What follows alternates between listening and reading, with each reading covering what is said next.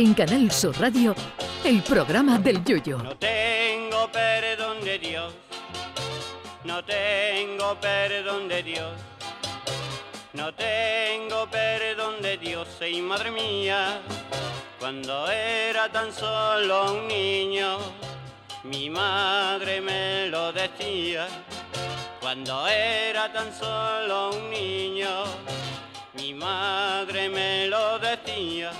Este fin de semana volvemos a cambiar la hora. Sí, en la madrugada del sábado al domingo se atrasarán los relojes y a las 3 volverán a ser las 2. Esto solo vale para las horas, porque yo tengo tres niños y a las 3 no serán dos, sino que seguirán siendo tres. Por eso es una auténtica hojana que nos vendan que con este cambio de hora se duerme una hora más. Para los que tenemos niños se duermen las mismas horas. Lo que pasa es que cuando te levantas, en vez de ser las 8, son las 7, que todavía te da más coraje estar ya despierto a esa hora.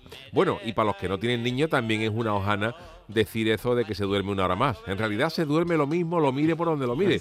Otra cosa es que haya cambiado la hora del reloj cuando lo mires al levantarte. Según parece, el fin del cambio de hora podría estar cerca, porque en el Boletín Oficial del Estado se han puesto los días en los que se cambian las horas, pero solo hasta el 2026.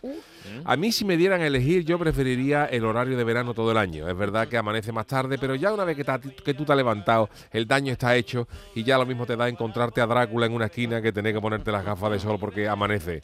Pero el horario este que entra es de tristeza máxima.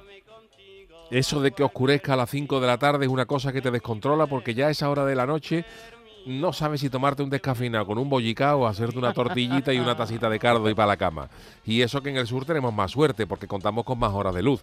Cuanto más al norte te vayas, peor.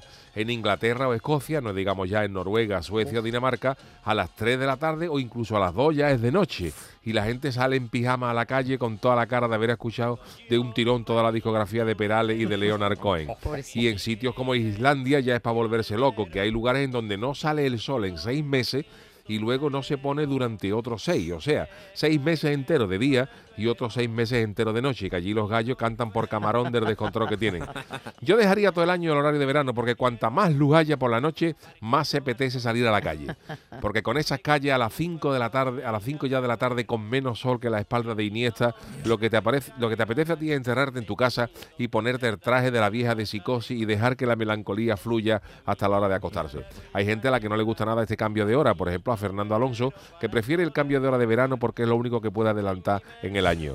Yo me pongo también en el pellejo de esas criaturas que están trabajando en la madrugada del sábado al domingo y se tengan que comer una horita más por la mismísima cara.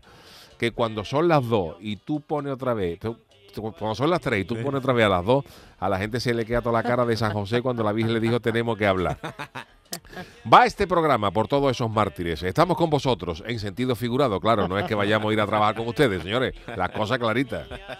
Ay, mi velero, velero mío. Canal Sur Radio. Llévame contigo a la orilla del río. El programa del Yoyo.